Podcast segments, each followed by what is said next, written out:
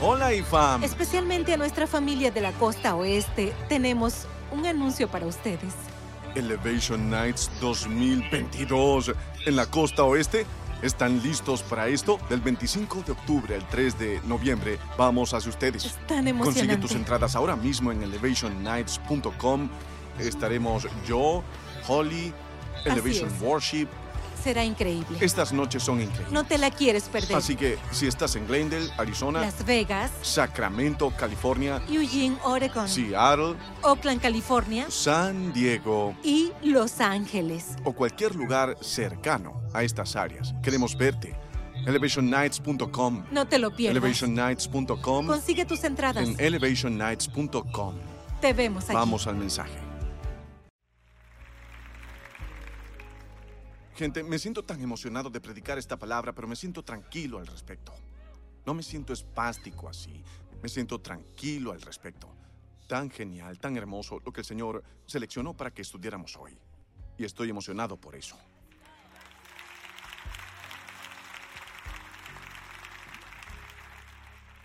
Ya que están bautizando la mitad del condado, tengo que ir un poco más rápido hoy. Así que todos escuchen bien, ¿lo harían? Si me escuchan mejor, puedo terminar antes. Cuando me alargo demasiado, es al menos la mitad de su culpa. El Espíritu Santo seleccionó un texto y es realmente como una canción. Y eso me atrae. No solo porque amo la música, sino porque hay una verdad en ella que quiero señalarles. Se encuentra en Primera de Crónicas. No tengan un ataque de pánico tratando de encontrarlo en su Biblia. Eso no es uno de los libros que normalmente mira. Si digo Génesis está bien, si digo Apocalipsis creo que está hacia el final. Pero Primera de Crónicas, en la Biblia hebrea, se consideró como todo el Antiguo Testamento y recapituló algunas de las cosas que leerán en primero y segundo de Samuel. Pero va más allá, comienza con Adán y luego cuando termina estamos en el exilio. Y en medio de todo eso, leemos mucho sobre David, leemos mucho sobre el rey David. Y hay una cosa que quiero leer. Necesito leer los versículos 7 hasta por lo menos el 20, tal vez el 24. Solo para darles el sentido. Así que leamos esto juntos en Primera de Crónicas 16. Hay un mensaje en esto para mí. Díganlo en voz alta. Hay un mensaje en esto para mí. Tal vez no para la persona que está a tu lado, pero di para mí. Quiero que personalices esto hoy. Quiero que personalices esta palabra hoy. La escritura dice, ese mismo día David ordenó por primera vez que Asaf y sus compañeros fueran los encargados de esta alabanza al Señor. Alaben al Señor, proclamen su nombre, testifiquen de sus proezas entre los pueblos, cántenle, cántenle salmos, hablen de sus maravillosas obras, gloríense en su nombre santo. Alégrense de veras los que buscan al Señor. Refúgiense en el Señor y en su fuerza. Busquen siempre su presencia. Recuerden las maravillas que ha realizado, los prodigios y los juicios que ha emitido descendientes de Israel, su siervo, hijos de Jacob, sus elegidos. El Señor es nuestro Dios. Sus juicios rigen en toda la tierra. Él se acuerda siempre de su pacto, de la palabra que dio. Me encanta eso. Podría volver y mordisquear eso un poco más tarde. Recuerden esto. De la palabra que dio a mil generaciones, del pacto que hizo con Abraham y del juramento que le hizo a Isaac, que confirmó como estatuto para Jacob, como pacto eterno para Israel. Ahora ese era el vecindario. Acerquémonos a la puerta ahora. Estos versículos son la puerta para ti. A ti te daré la tierra de Canaán como la herencia que te corresponde. Den un grito por lo que Dios les dio. No, no son agradecidos. Den un grito por lo que Dios les dio. Bien. A ti te daré la tierra de Canaán como la herencia que te corresponde. Cuando apenas eran un puñado de vivientes, unos cuantos extranjeros en la tierra, cuando iban de nación en nación y pasaban de reino en reino. Dios no permitió que los oprimieran por amor a ellos, advirtió a los reyes No toquen a mis ungidos. No maltraten a mis profetas. Que toda la tierra cante al Señor, proclamen su salvación cada día. Anuncien su gloria entre las naciones y sus maravillas a todos los pueblos. Regresen al versículo 19. Cuando apenas eran un puñado de vivientes, unos cuantos extranjeros en la tierra. No sé cómo llamaremos este mensaje cuando lo pongamos en línea, pero por ahora llamémoslo fiel con unos pocos. Fiel con unos pocos. Pueden sentarse. Fiel con unos pocos.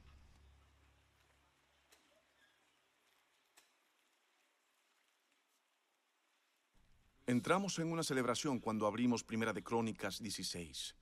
¿Notaron que estaban glorificando a Dios? Prepararon los instrumentos en los versículos 1 al 6. No les leí esa parte. Símbolos y arpas y líricas, instrumentos de cuerda. Todos estos sonidos celebrando algo que debe haber parecido algo muy extraño si no supieran la historia completa. Toda esta conmoción toda esta glorificación y toda esta alabanza sobre algo de lo que quizás hayas oído hablar, pero de lo que quizás no sepas mucho, se llama el arca de la alianza. El arca de la alianza. No el arca de Noé, ese es un barco. No un arco narrativo, como cuando se desarrolla un personaje, eso es un arco con no. Pero el arca de la alianza era un mueble hecho de madera de acacia de solo cuatro pies de largo, dos pies y medio de ancho y dos pies y medio de alto. Ojalá pudiera hacerlo en metros para nuestra audiencia internacional, pero vean, estamos aquí en los Estados Unidos de América y no nos convertiremos al sistema métrico hasta que Jesús regrese y nos obligue a hacerlo. Y um, toda esta celebración sobre lo que parecía ser solo un mueble, por supuesto entendemos que es una representación simbólica de la presencia de Dios. Porque en aquella madera de acacia que estaba recubierta de oro con un querubín en la parte de arriba, con los cuatro huecos para que la llevaran con palos a donde quiera que fueran, estaba el maná que Dios le dio a su pueblo, la ley que le dio a su pueblo y la vara de Aarón que representaba el sacerdocio. En esa arca del pacto se representaba la provisión de Dios, la protección de Dios, y los preceptos de Dios. Tres cosas en esa arca. Sin embargo, simbolizaba una cosa. ¿Qué es esto? Dios está con nosotros. Los llevaban donde quiera que iban. En su mente era el lugar real de alojamiento de la presencia de Dios. Pero realmente entendemos que Dios está en todas partes. Eso lo sabemos por Jesús, Emmanuel, Dios con nosotros. Y cuando Emanuel, Dios con nosotros, dejó la tierra, nos dio el Consolador, el Espíritu Santo. No solo para estar con nosotros, sino para estar en nosotros. No vivimos en el antiguo pacto, pero podemos aprender de Él. No vivimos en Él, pero podemos aprender de Él. La presencia de Dios está dentro de ti, está dentro de mí. Así que cuando la Biblia dice que Dios estaba con su pueblo e hizo todas estas cosas por ellos, ¿cuánto más hará por ti? Si el espíritu de su Hijo vive dentro de ti. Esta es nuestra confianza en Cristo, no en nosotros mismos. Realmente no es una celebración sobre los muebles. Es una celebración sobre la fidelidad. Fidelidad. No la fidelidad de ellos, porque eso hubiera sido realmente una celebración triste, sino la fidelidad de Dios hace una gran diferencia por lo que alabas a Dios. ¿Lo alabas por los muebles o por su fidelidad? Porque si lo alabas por los muebles, las cosas que puedes ver te las pueden quitar. Si lo alabas por los muebles, si los mueve al otro lado de la habitación, es posible que te enojes. Cuando las cosas cambian en tu vida, tu alabanza disminuye. Pero tienes que aprender lo que hizo David aquí y creo que es una buena lección para nosotros. Los hizo alabar a Dios. Los hizo alabar a Dios. Me recordó cuando estaba en la universidad. Era líder de alabanza antes de ser um, pastor. Prediqué y dirigía la adoración. Todo al comienzo de la iglesia. Lo hice todo. Y estoy muy contento de que tengamos tantas personas dotadas quienes pueden hacerlo ahora. Pero en un apuro todavía podría hacerlo si debiera. Sí, se los aseguro. Bien, ya no me sé todas las canciones, pero recuerdo algunas y yo podría, podría hacer esto. Si todos en el equipo de adoración fueran y comieran comida mexicana y fuera una mala situación digestiva, es un poco asqueroso, ¿verdad? Pero no digo que sería tan bueno, pero lo haría. Podría hacerlo, podría hacerlo, podría hacerlo. Porque estaba haciendo eso en la universidad. Cuando la gente le pregunta a Holly, ¿cuándo supo por primera vez que quería casarse con Steven?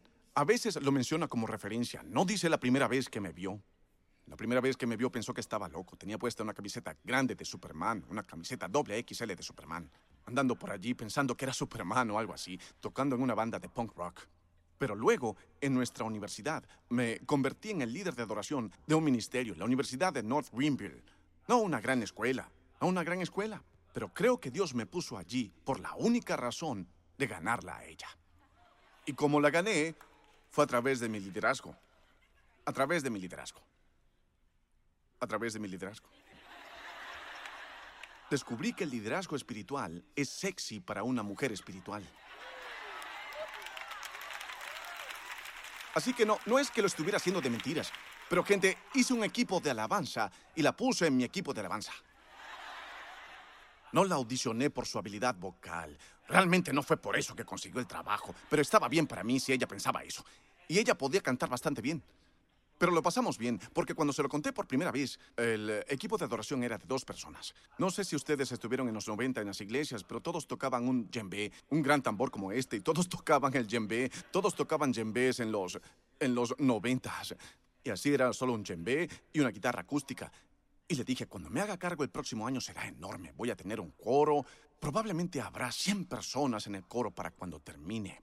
Y voy a tener una banda, y serán tambores de verdad, no percusión. Tendré un kit, un kit de batería. Voy a tener un bajo, tal vez, tal vez dos teclados, tal vez uno con sintetizador y otro con sonido de piano. Me vuelvo salvaje y loco creyéndole a Dios por cosas grandes y aquel que es poderoso para hacer todas las cosas mucho más abundantemente. Yo tenía una gran visión, ¿saben lo que digo? E hice eso. Porque Dios me ayudó a hacerlo. Porque Él me llamó. Y porque Él me ayudó. Y porque Él estaba conmigo. Había 100 niños en ese coro para cuando terminé y la escuela no era tan grande. Pero Dios lo hizo. Pero Dios lo hizo. Prediqué hace dos semanas acerca de... Pero Dios. Y les digo, cuando le dije eso a ella, yo no sabía cómo, no sabía a quién, no sabía, no tenía idea de cómo lo lograría. Pero lo dije por fe y trabajé para lograrlo y Dios lo hizo. Y la escuché decir a los niños el otro día, nunca dudé de algo que tu papá me dijo que iba a hacer después de eso. Porque cuando lo dijo pensé que estaba loco. Y luego, adivinen qué, llegó a pasar. Y vimos a Dios hacer eso una y otra vez ahora. En nuestro ministerio, en esta iglesia, algunos de ustedes han estado aquí mucho tiempo. Algunos han estado aquí durante todo el proceso. Han visto a Dios hacer eso una y otra y otra vez. Entonces, cuando estaban ocurriendo los bautismos, ¿por qué algunas personas dormían y algunas personas lloraban? ¿Por qué? ¿Por qué en esa pantalla alguien lloraba cuando alguien se metía en el agua? ¿Cuántos de ustedes se metieron en el agua antes de venir a la iglesia hoy? O al menos en las últimas 24 horas. Tu vecino así lo espera. Viendo en línea en realidad no importa, pero si está en el edificio, por favor tenga la consideración. Con algo de agua y algo de jabón y también shampoo. Y sin embargo nada de eso los hizo llorar. ¿Lo hicieron? ¿Lloraron en la ducha? Quiero decir, tal vez lo hicieron, pero eso no es lo común. Cantar en la ducha sí lo es, pero no llorar en la ducha. ¿Pero por qué lloran? Y luego lo entendí. Estaba viendo los bautizos, pensé, tenemos que tener cuidado dónde arrojamos esa agua. Deberíamos tener un especial, ¿saben? Tienen estos grandes contenedores para cosas radioactivas. No, no la suciedad de la gente. No hablo de lo físico. Estoy hablando de toda la vergüenza que Jesús lava todas las malas decisiones que recoge. Todas, todas las cosas que hiciste que no pudiste superar, pero su sangre las perdonó. Hay mucho en esa agua. Hay mucho en esa agua. Alguien que lo ponga en el chat, hay mucho en esa agua. Cuando Jesús me salvó, me salvó de mucho. Y, y ni siquiera quiero decir que estaba drogado y en prisión. Quiero decir incluso de la gente que vivía muy bien. Tú no eras tan bueno. Tú no eras tan bueno. No eras tan bueno. Yo sé que no eras tan bueno. ¿Cómo sé que no eras tan bueno? Porque Jesús no murió por las personas bastante buenas o las personas realmente malas. Murió por personas realmente muertas que necesitaban ser vivificadas en su nombre. Entonces, cuando celebramos, no celebramos, me dieron un ascenso. Porque mañana me podrían dar un descenso. Cuando celebramos en la presencia de Dios, no estamos celebrando porque dormí mucho. Porque mañana quizás estemos cansados. Gente, el perro despertó a Holly hoy a las 3.30 de la madrugada esta mañana. Solo debía decirles eso. Así que cuando ella estaba alabando a Dios hoy, no lo estaba haciendo descansada porque tenía que tener un perro. Y ahora tiene un perro. Ella tiene un perro ahora.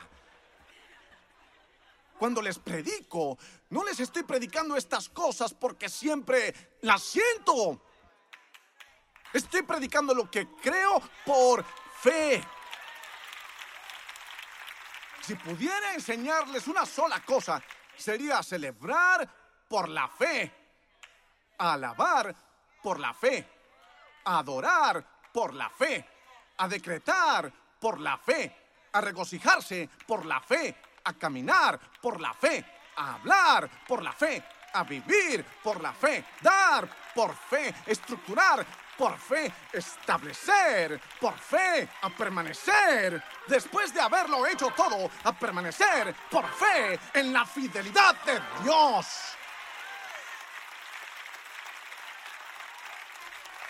No se trata de muebles.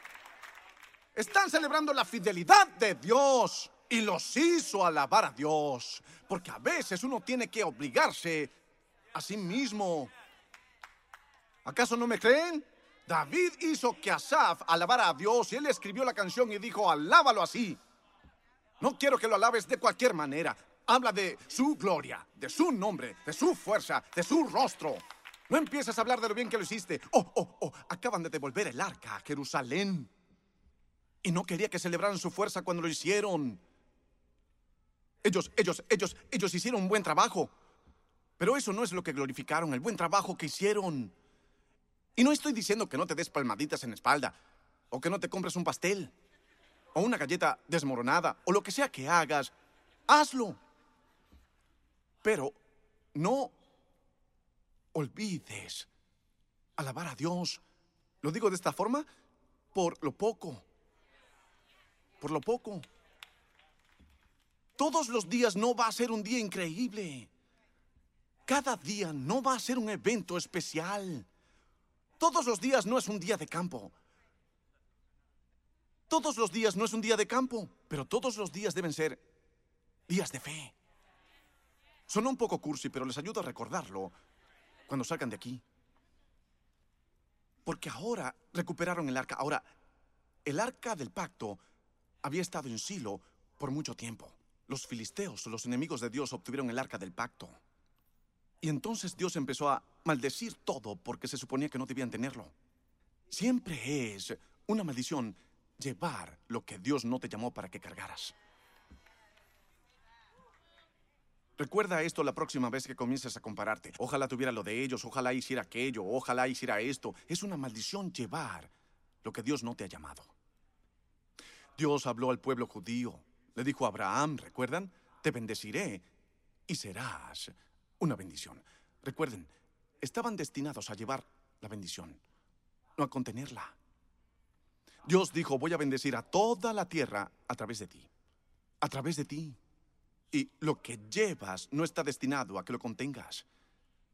Y es por eso que David dijo, debes alabar a Dios por lo que acaba de pasar. E ellos buscan el arca, intentan traerla de vuelta en un carro, porque eso tiene sentido, porque es pesada. Y mientras están ocupados encontrando sentido, sin hacer lo que Dios les dijo que hicieran, que era llevarla sobre sus hombros, y, se suponía que los levitas o los sacerdotes eran los únicos que podían llevarla y nadie podía tocarla y no podía simplemente caminar mirándola porque era demasiado especial para eso. Así que cuando intentaron subirse a una carreta, lo que Dios les llamó a cargar sucedió algo terrible. Los bueyes tropezaron. Y cuando los bueyes tropezaron, un hombre llamado Azar extendió la mano tratando de ayudar a Dios. ¿Has tratado de ayudar a Dios? ¿Alguna vez has manipulado a alguien tratando de ayudar a Dios? ¿Alguna vez te has aferrado a algo de lo que se suponía que debías quitar las manos porque estabas tratando de ayudar a Dios? Y cuando fue a ayudar a Dios, murió.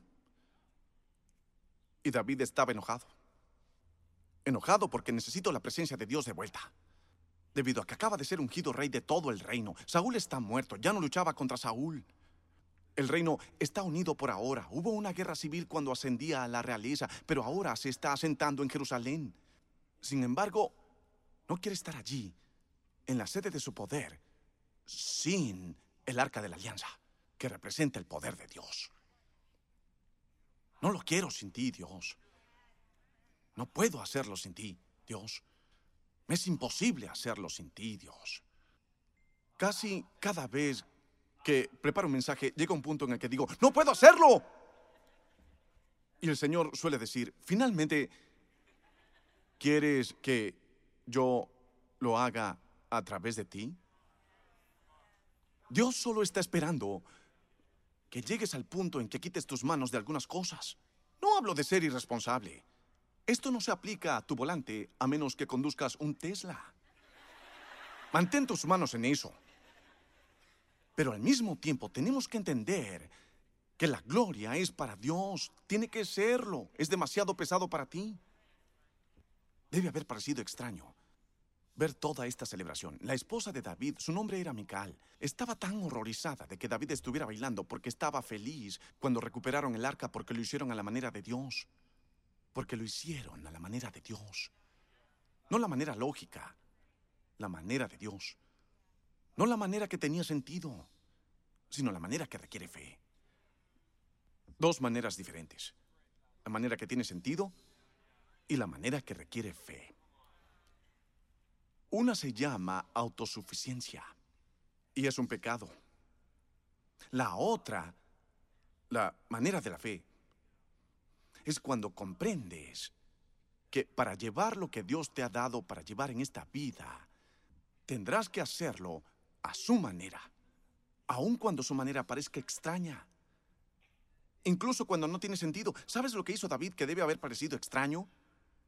Cada vez que avanzaba el arca seis pasos, se detenía y sacrificaba un toro.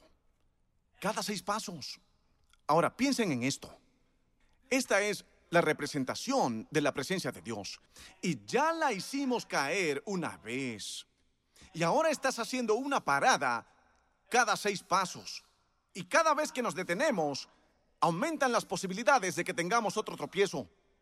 Pero David dijo, tengo fe que si lo hacemos así y damos solo seis pasos y luego nos detenemos y alabamos a Dios y le ofrecemos el sacrificio de alabanza, Él nos dará la fuerza, la sabiduría, la protección, la dirección. Dios nos sostendrá si nos detenemos y celebramos cada seis pasos. Porque si esperamos hasta que lleguemos a Jerusalén para hacerlo, es posible que no lo logremos. Si espero a llegar allí para agradecer a Dios, es posible que no lo logre. Porque hay un largo camino. Ahora, cuando llegue al cielo, voy a caer a sus pies. Será mejor que caigas a sus pies antes de este viernes, porque el diablo no estará en el cielo y no tendrás que luchar contra él allí, pero vas a pelear con él ahora. Y si no te detienes, podrías tropezar. Así que hagámoslo. A los seis pasos, alábenlo. Lunes, martes, miércoles, jueves, viernes, sábado. Oh, esperen, son seis días. Hoy es domingo. Alabémoslo ahora mismo. Alabémoslo. Tomaste seis pasos esta semana. Estuvo contigo en los seis pasos esta semana. Estuvo contigo en el trabajo esta semana. Él te dio el pan de cada día esta semana. El maná del cielo y la vara yo lo alabaré cada seis pasos.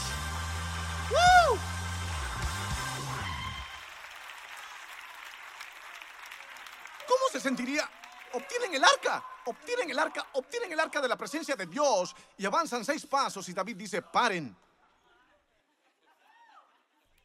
¿Sabes lo lejos que eso es? Solo tomamos unos pocos pasos. David dijo, no, pero él fue fiel en esos pocos. Él fue fiel en esos pocos. Fue fiel con unos pocos.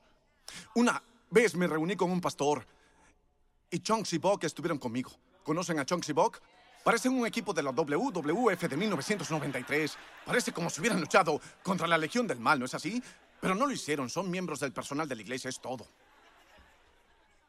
Y el hombre hablaba y hablaba sobre todo lo que había hecho, y era un gran hombre. Así que era una lista larga.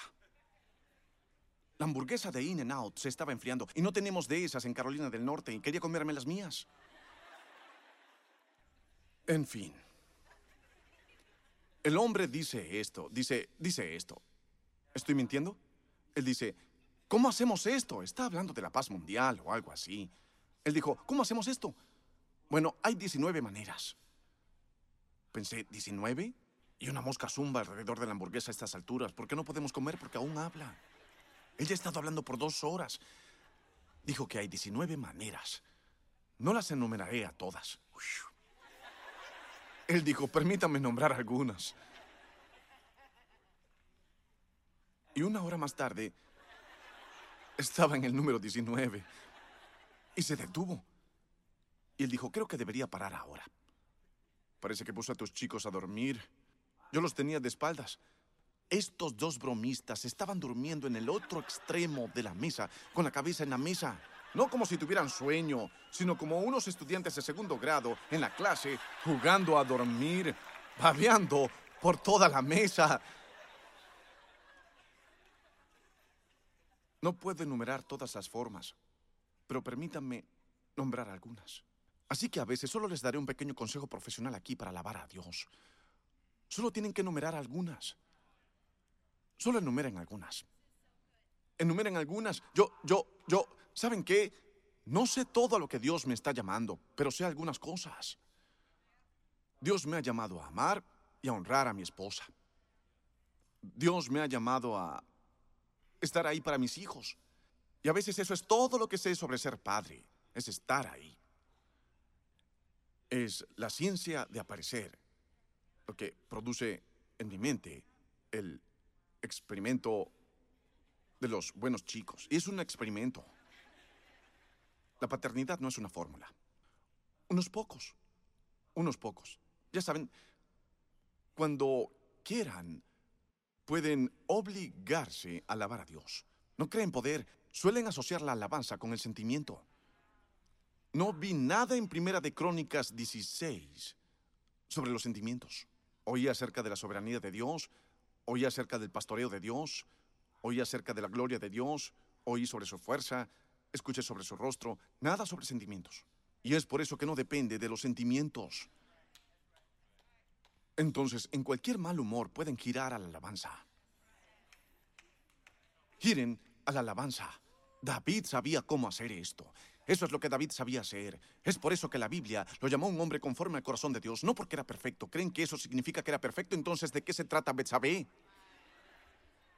¿Por qué se acostó con una mujer mientras se suponía que estaba en la guerra si era un hombre conforme al corazón de Dios? No se trata de su perfección, se trata de su alabanza. Le dio gloria a Dios en todas esas cosas. Porque si no aprendes a girar hacia la alabanza en las situaciones, sucederán dos cosas. Cuando los tiempos son buenos, te encontrarás con el orgullo. Si no giras a la alabanza. Y luego, cuando los tiempos sean malos, si no giras hacia la alabanza, estarás en una prisión de tus circunstancias. Orgullo o prisión, si no aprendes a girar.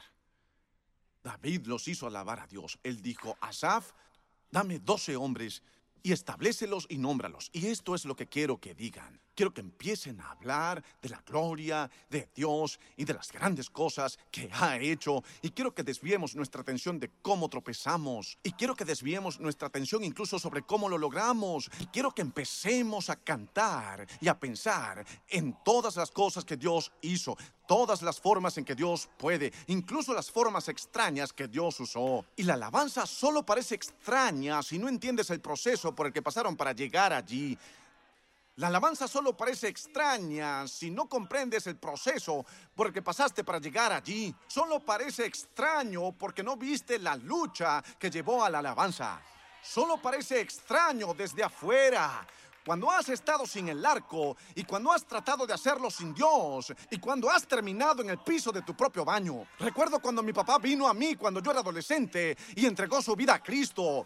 Y él dijo, tú no sabes cómo yo me paraba en la ducha y lloraba todas las mañanas preguntándome cómo voy a fingir otro día porque estoy muy deprimido. Pero este pobre hombre clamó al Señor y él me escuchó desde el cielo y extendió la mano y me salvó.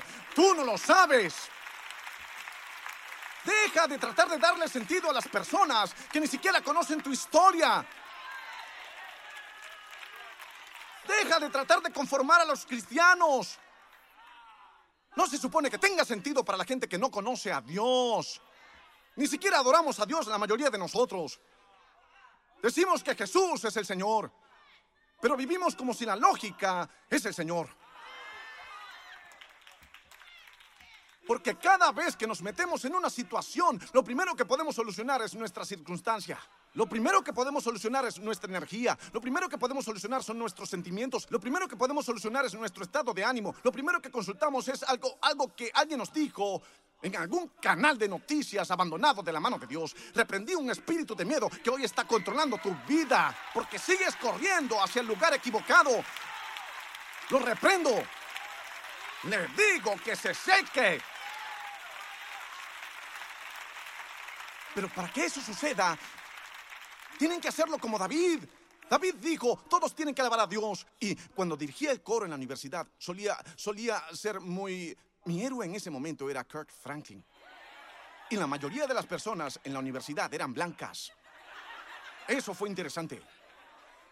Y yo siempre he creído, a mí no me importa decirte que alaben a Dios. Tú no tienes que decirme a mí que alabe a Dios. Sí, debo hacerlo. Sí, debo hacerlo. Yo no necesito que me grites. Sí lo necesitas. A veces. No todo el tiempo, pero a veces. Este hombre vino al servicio de alabanza una noche. Yo solía bajar del escenario, gente. Yo era loco. Yo traté de convertir la escuela bautista en un servicio de adoración pentecostal. No sabía qué hacer, así que tuve que obligarlos. Me bajo al escenario, empiezo a caminar sobre sillas y esas cosas. Y este hombre que estaba allí, que había estado en la escuela desde siempre, era un administrador, no un estudiante. Y me di cuenta, me di cuenta de que no le gustaba. Fui al día siguiente y dije, no creo que te haya gustado. No me gustó para nada. Dije, ¿qué no te gustó? El orador dijo algo, él dijo, tú no me gustaste.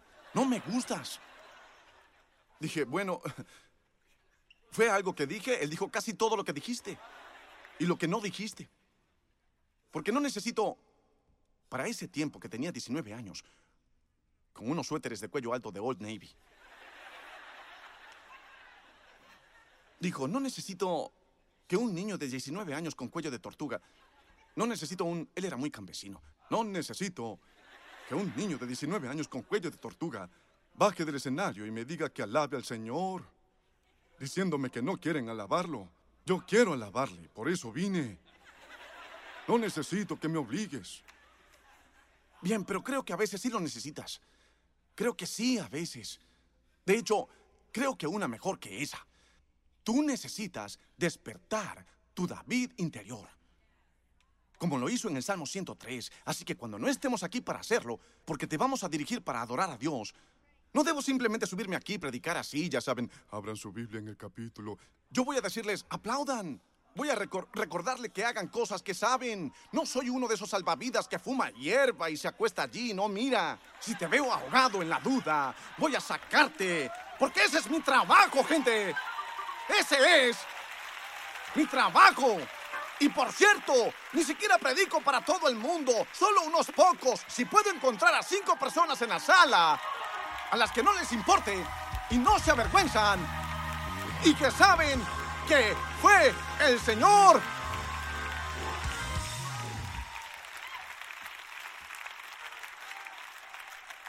Pero el verdadero secreto es, pueden decir, bendice al Señor, oh alma mía, porque David hizo eso. Él no solo los hizo alabar a Dios, se obligó a sí mismo a alabar a Dios. ¿Por qué te sientes más cómodo decirles a los demás qué hacer que decirte, a ti mismo qué debes hacer.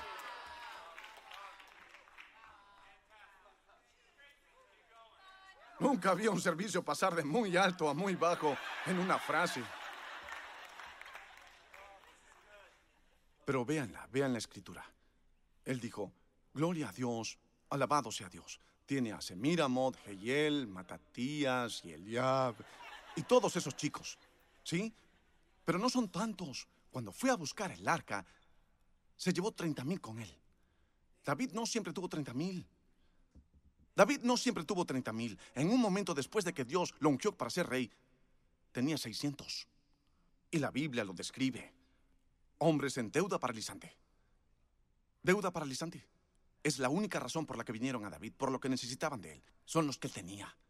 Eran rufianes. Sí, eran los que él tenía. Dios reunió a David todos estos ejércitos y los baja a todos para obtener el arca. Treinta mil. Y no pueden hacerlo. Porque no lo hacen a la manera de Dios. Porque a veces empiezas a pensar que necesitas más de algo. Más. Te vuelves más inteligente que Dios, ¿verdad?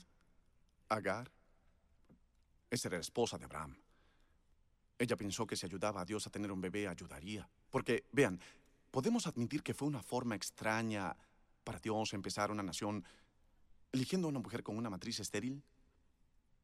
Si vas a necesitar una nación, necesitas un hijo. Así que encuentra a alguien con un hijo. ¿Y empiezas por ahí? No, Dios lo va a hacer de una manera extraña. Para que pueda ser su fuerza. Dios tiene una manera extraña. La próxima vez que cantes abres caminos. Asegúrate de entender que la forma en que Él lo hace parecerá extraña mientras lo está haciendo. Verás hacia atrás y dirás, hacedor de milagros, cumple promesas, luz en tinieblas. Así eres tú. Lo único en lo que pensarás mientras lo estás pasando es, esto es raro. Esto es raro. ¿Cuántos han estado allí el último par de semanas en sus vidas diciendo, esto es raro, esto es loco, esto es, sí, esto es una locura, esto está pesado, esto está oscuro? Bueno, cuando David llega al otro lado de este, este viaje con el arca, hace algo realmente fantástico, muy hermoso. Dijo, Dios se acuerda de su pacto y la promesa que hizo. Ahora, muchas veces tratamos de aferrar a Dios a nuestras preferencias, no a sus promesas. Así que ahí es donde está la decepción. Muchas veces lo que estamos tratando de que Dios haga en nuestra vida, nunca dijo que lo haría. ¿Necesitas un ejemplo de eso? Quitar tu estrés. Él no dijo, tomaré tu estrés, dijo, te daré fuerza. Para que Dios te quite el estrés, tiene que quitarte el aliento. Bonita manera de decir que tiene que matarte. ¿Cuántos quieren que Dios les quite el estrés? No la levantes. No quiero que mueras como Usa justo aquí frente a mí. Dios es bueno. Dios es bueno. Pero las formas en que muestra su bondad parecen extrañas. Luce extraño lo que estás pasando en este momento, ¿no es así? Ciertamente a mí me parece extraño. El Señor me dijo, ¿listos para esto? El Señor me dijo en 2013, ah, ¿fue en ese año entonces? ¿2013? ¿2014? Más o menos por allí. Dijo, vas a llegar a 100 mil personas cada semana cuando prediques. Eso no sucedió hasta que pasó el COVID y los edificios cerraron. No estoy diciendo que Dios envió el COVID para yo poder acertar un número que inventé en mi mente. No lo escuchen así, no lo escuchen así. Pero el primer día que alcanzamos esa cantidad de personas en vivo en el servicio, no a través de podcasts y cosas posteriores, el primer día que llegamos a esa cantidad de personas en el servicio, había cinco personas en la habitación. Y pensé, eso es extraño. Esto es extraño. Porque cuando estás parado allí, parece que retrocedimos y para tus sentidos es extraño. Y para tus sentimientos es extraño. Y para tu mente racional es extraño. Y para los que te miran llevar el arca es extraño. ¿Por qué no lo pones en un carrito? ¿Por qué no lo haces de la manera fácil? ¿Por qué no te vendes a esto? ¿Por qué no renuncias a eso? Algunas personas en tu vida piensan que eres extraño por venir a esta iglesia. Sé que no quieres herir mis sentimientos, así que solo estás como... ¿De qué estás hablando? Es completamente normal. Holly dijo algo gracioso el otro día. No planeé compartir esto, así que lo sacaremos más tarde si no sale bien. Una vez hicieron un artículo de parodia de nosotros. Dijeron que pusimos un tobogán de agua en nuestro escenario para bautizos. Bueno, yo no lo vi. Solo tuve a personas escribiéndome, ¿qué es lo del tobogán de agua? Ese es un mensaje extraño si no conoces el contexto. ¿Qué pasa con el tobogán de agua? ¿Estás en mi patio trasero? ¿Qué está pasando? No tengo un tobogán. ¿Quieres decir en la iglesia? ¿Crees que tengo un tobogán de agua en la iglesia? Y la gente decía eso. Ella dijo algo el otro día porque estábamos reflexionando sobre la fidelidad de Dios a nuestro ministerio. Ella dijo, ahora que lo recuerdo, en realidad me gusta que esta iglesia sea lo suficientemente loca, que cuando dijeron que pondríamos un tobogán de agua en la iglesia para que la gente se bautizara, era creíble. ¿No aman ustedes a Holly Furtick? Porque yo estoy sentado ahí queriendo demandar a alguien. No puedes decir eso de mí. Ella tomó el insulto como un cumplido. Y pensaron que estábamos tan locos que Dios nos dijo, pongan un tobogán. O que Dios nos dijo, alimenten a una multitud con cinco panes y dos peces. No, no estoy anunciando el tobogán. No entiendan o malentiendan la ilustración. Es solo una ilustración. Solo digo que es una forma extraña de hacer que una nación elija un vientre estéril. Es una forma extraña de liberar una nación con una vara frente al mar. Es una forma extraña de alimentar a una multitud con el almuerzo de un niño pequeño. Es una forma extraña de asistir a un funeral cuatro días tarde y luego decirle al hombre que se levante. Es una forma extraña de detener una tormenta, dormir y esperar hasta la última vigilia de la noche. Pero a veces lo raro funciona. A veces cuando empiezo a alabar a Dios por lo poco que tengo, Él se suma a mí. Me encanta, me encanta. Me encanta. Me encanta. Yo era tan raro. Cuando estaba en la universidad era muy raro. Era muy raro. Solía ir al baño entre clases a veces para poder leer mi Biblia. Porque no era tan disciplinado para levantarme temprano. Yo decía, si puedo tener cinco minutos en el baño, nadie me molestará en este baño. Nadie me molestará en este baño. Y si hubiera tenido un teléfono, quizás no lo hubiera hecho, habría leído allí. Pero me llevaría solo, solo unos pocos. Creo que el enemigo quiere que pienses que no tienes suficientes cosas. David no solo dijo que fue Dios quien te dio Canaán. Esa es la tierra prometida. No estamos hablando de la tierra, estamos hablando de la vida que Dios nos ha dado. La vida. Estás viviendo en lo que Dios te ha dado. Esa es la diferencia entre yo y la persona que dice, soy un hombre hecho por mí mismo. Yo no digo eso. Todo aquello que tengo es el resultado de algo que Dios me dio. Todo. Todo. Así que no quiero disculparme por ello, pero no me enorgullezco de ello, porque Dios me lo dio. Estás viviendo en algo que te fue dado. Y si no crees eso, serás orgulloso. Y si crees eso, si no lo crees por suficiente tiempo, serás impotente. Porque te apoyarás en tu propio entendimiento, porque dirás que Jesús es el Señor, pero vivirás como si la lógica es el Señor. Y siempre estarás contando, solo tenemos cinco, tenemos dos, esto no irá tan lejos. Es muy poco, es muy poco. He estado estudiando la Biblia seriamente durante más de la mitad de mi vida, para enseñarla, no solo para aprenderla. Y he estudiado la Biblia durante la mitad de mi vida, no solo para predicarla, sino para vivirla. Una cosa que descubrí en la Biblia es que en términos generales puedes encontrar algunas excepciones, pero como principio general, escuchen esto, Dios nunca mira tu vida y dice, no puedo hacerlo porque tienes muy poco de cualquier cosa.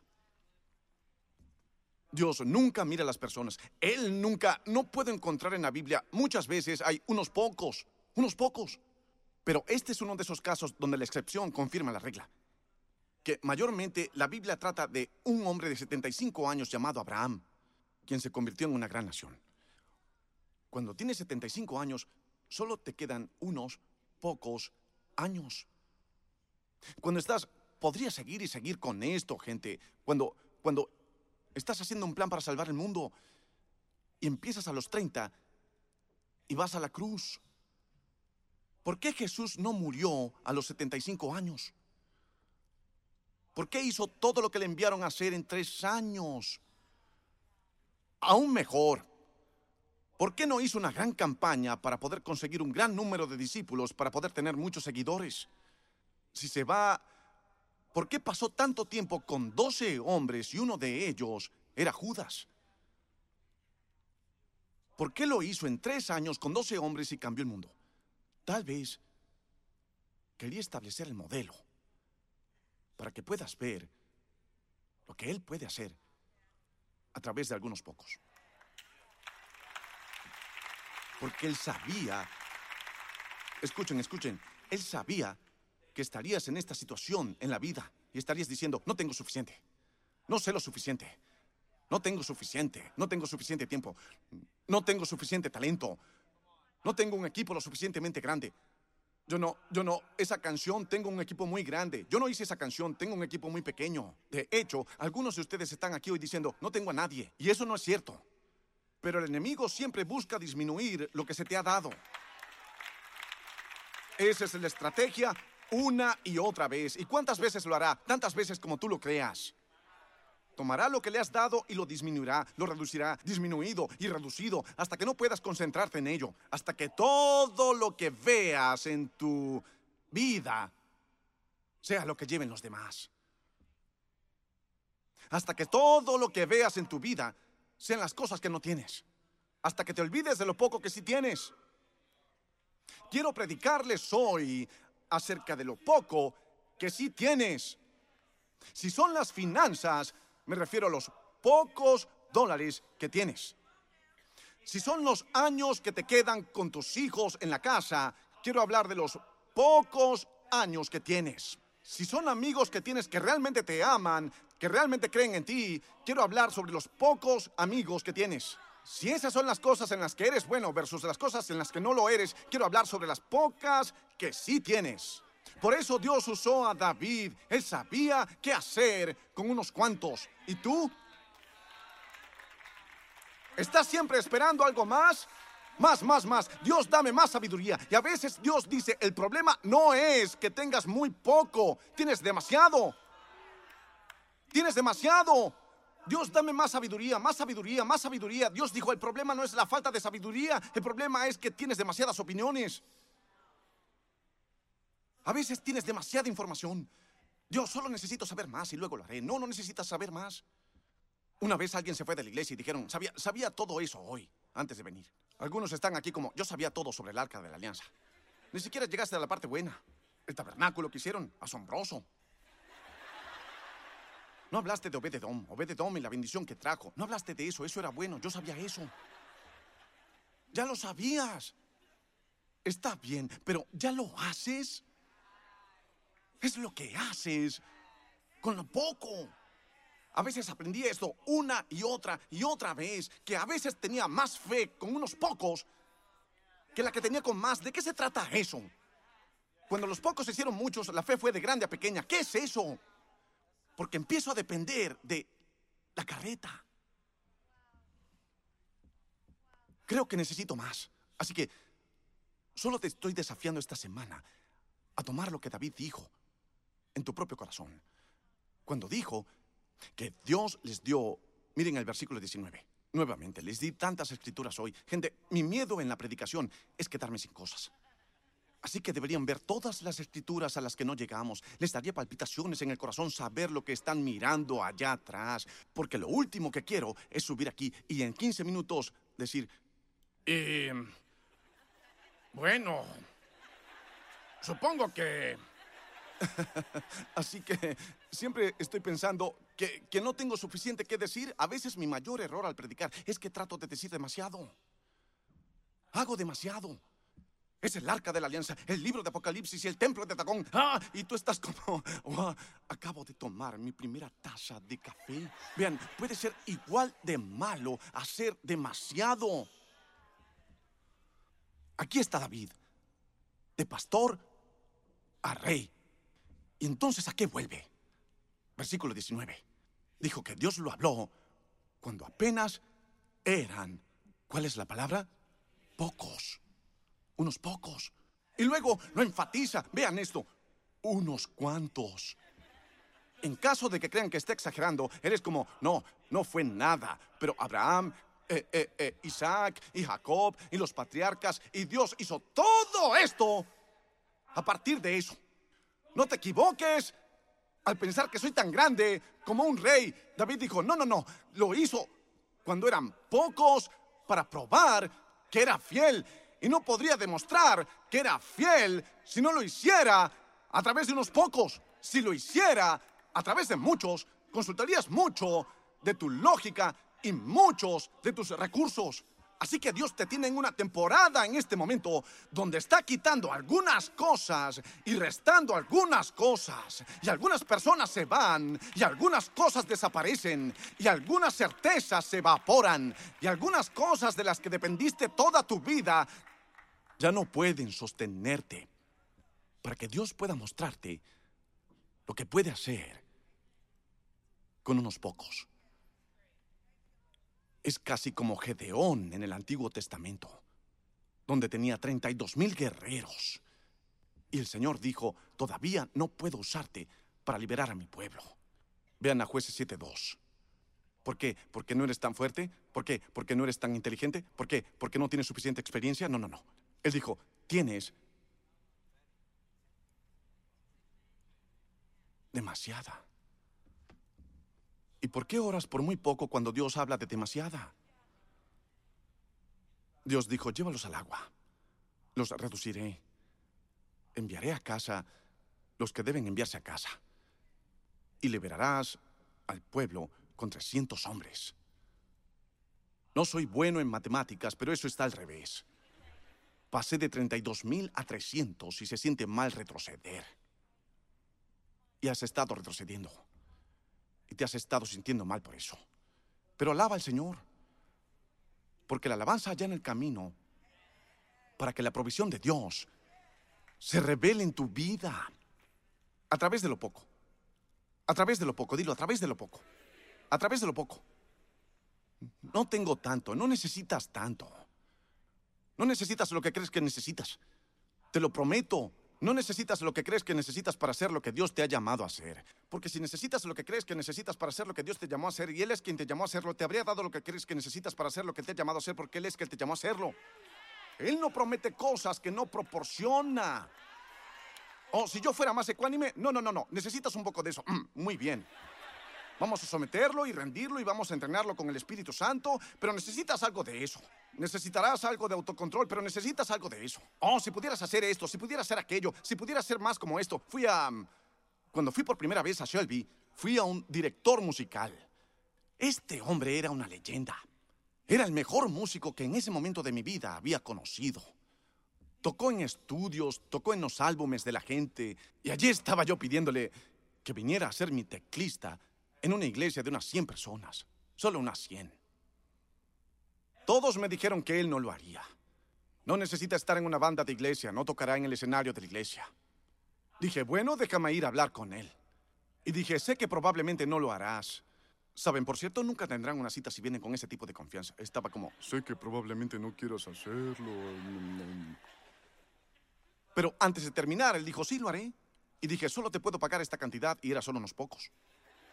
Le pagaría en una semana lo que él podría hacer en una hora. Él dijo, lo haré. He estado orando por esto. Yo dije, ah, bueno. Así que empezó a hacerlo. Todas las semanas iba a su casa. Y fue todo un viaje, porque yo le enseñaba a él las canciones. Ahora les digo, yo no tengo mucha formación musical. Solo los acordes que aprendí en mi guitarra cuando era niño. Y eso es. Ahora, yo... Yo conozco esos cuatro acordes muy bien pero aprendí a tocar la guitarra por Green Day. ¿Ah? No de Bach. Hootie and the Blowfish. Así aprendí a tocar guitarra. Pero sé lo que sé. Así que voy a su casa. Tenía un pequeño estudio en su casa. Y me sentaba con él. El nombre era Richard. Todavía es Richard. Pero me sentaba con Richard y tomaba las pequeñas tablas de acordes. Dije, repasemos las canciones de la semana. No porque él necesitara aprenderlas, solo estábamos trazándolo y él lo trazaría para mí y todo. Siempre me disculparía con él, siempre me sentí mal, porque él es un gran músico. Quiero decir, él sabe jazz, sabe rock, sabe country, puede tocar cualquier cosa, de oído o de vista.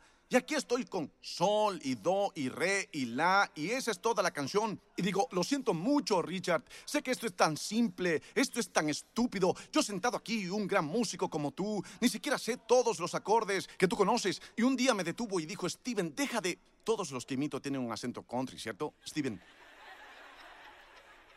Dijo, no necesitas conocer más acordes. Conoces los cuatro correctos.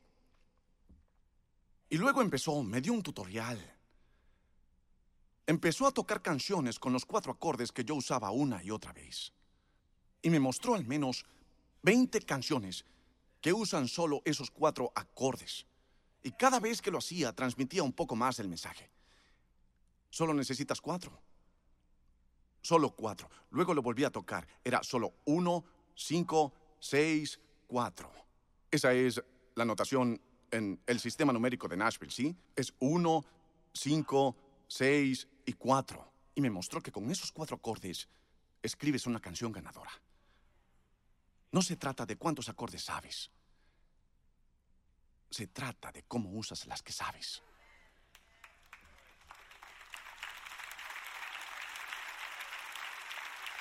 ¡Ey, ey, ey! No le predico a todo el mundo hoy. Solo unos pocos. Solo unos pocos que han estado diciendo, Dios, no sé lo suficiente. No tengo suficiente. No he sido entrenado lo suficiente. No soy lo suficientemente bueno. No estoy durmiendo lo suficiente. Seguramente es el padre de un recién nacido o un perro. Dios, no tengo lo suficiente. Y Richard me mostró que solo necesitas cuatro acordes. Solo necesitas cuatro. Lo probaré. Cuando Dios se alistó para encender las luces del sistema solar, dijo cuatro palabras. Que sea la luz. Cuatro palabras y las luces se encendieron. Cuatro palabras y el mundo se iluminó. Cuatro palabras y la oscuridad tuvo que retroceder. Solo necesitas cuatro. Solo necesitas cuatro. Solo necesitas cuatro. Toca un re, Jay. Solo necesitas cuatro. Puedes hacer más con cuatro. Puedes ser fiel con unos pocos.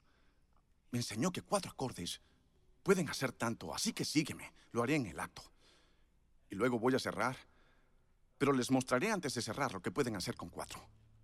Si todos en el equipo de adoración salieran y contrajeran salmonela, yo solo invento cosas horribles para que le sucedan al equipo de adoración, ¿bien? Y si yo supiera cuatro acordes, ¿qué podría hacer? Tis so sweet to trust in Jesus. Just to take him at his word. Cuatro acordes. Just to rest upon his promise. Just to know, thus saith the Lord. Cuatro acordes. Jesus, Jesus, how I trust him, how I've proved him o'er and o'er. Jesus, Jesus, precious Jesus. Oh, for grace to trust him more. Necesitas más fe, necesitas más enfoque.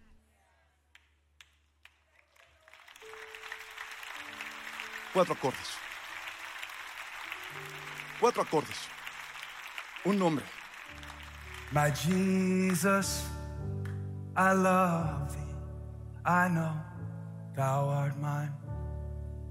For thee, all the follies of sin I resign. My gracious Redeemer, my Savior art thou. If ever I love thee, my Jesus, tis now. Sí, cuatro acordes. Podríamos decir, What a friend no hemos cambiado de tono. Cuatro acordes. No necesitas más acordes, sino más fe. Tampoco más tiempo. Necesitas más enfoque. Puede que ni siquiera necesites más dinero. Quizás solo necesites mejores prioridades. What a friend we have in Jesus. All our sins and griefs to bear. What a privilege to carry everything to God in prayer. Y aquí está el problema. Escuchen. Oh, Oh, debes saber dónde van los acordes. oh, what peace we often forfeit. And oh, what needless pain we bear. Y aquí está por qué nos estresamos. All because we do not carry everything to God in prayer. Conozco unos pocos. Unos pocos acordes. Conozco unas pocas verdades. Unas pocas cosas. Yo sé qué hacer con unos pocos. Sé qué hacer con lo poco. Aquel quien es quien en lo poco. Dios te dará lo que necesitas. Here I am to worship. Here I am to bow down. Here I am to say that you're my God.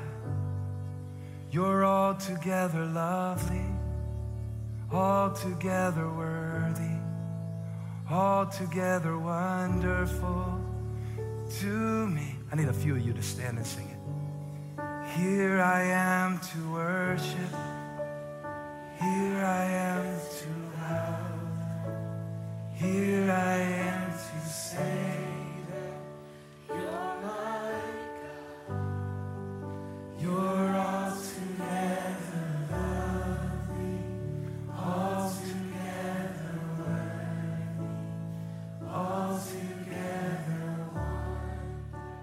Realmente como una canción. Vamos, levantemos a Jesús en alto en este lugar hoy.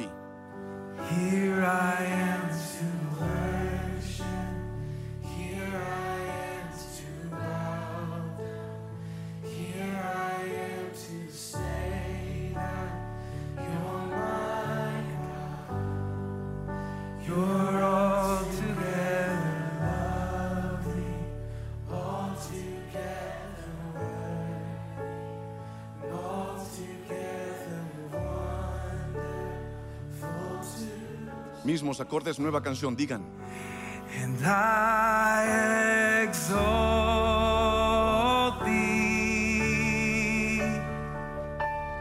I exalt Vamos, levantemos a Jesús en alto en este lugar hoy. Vamos, Él es digno de alabanza.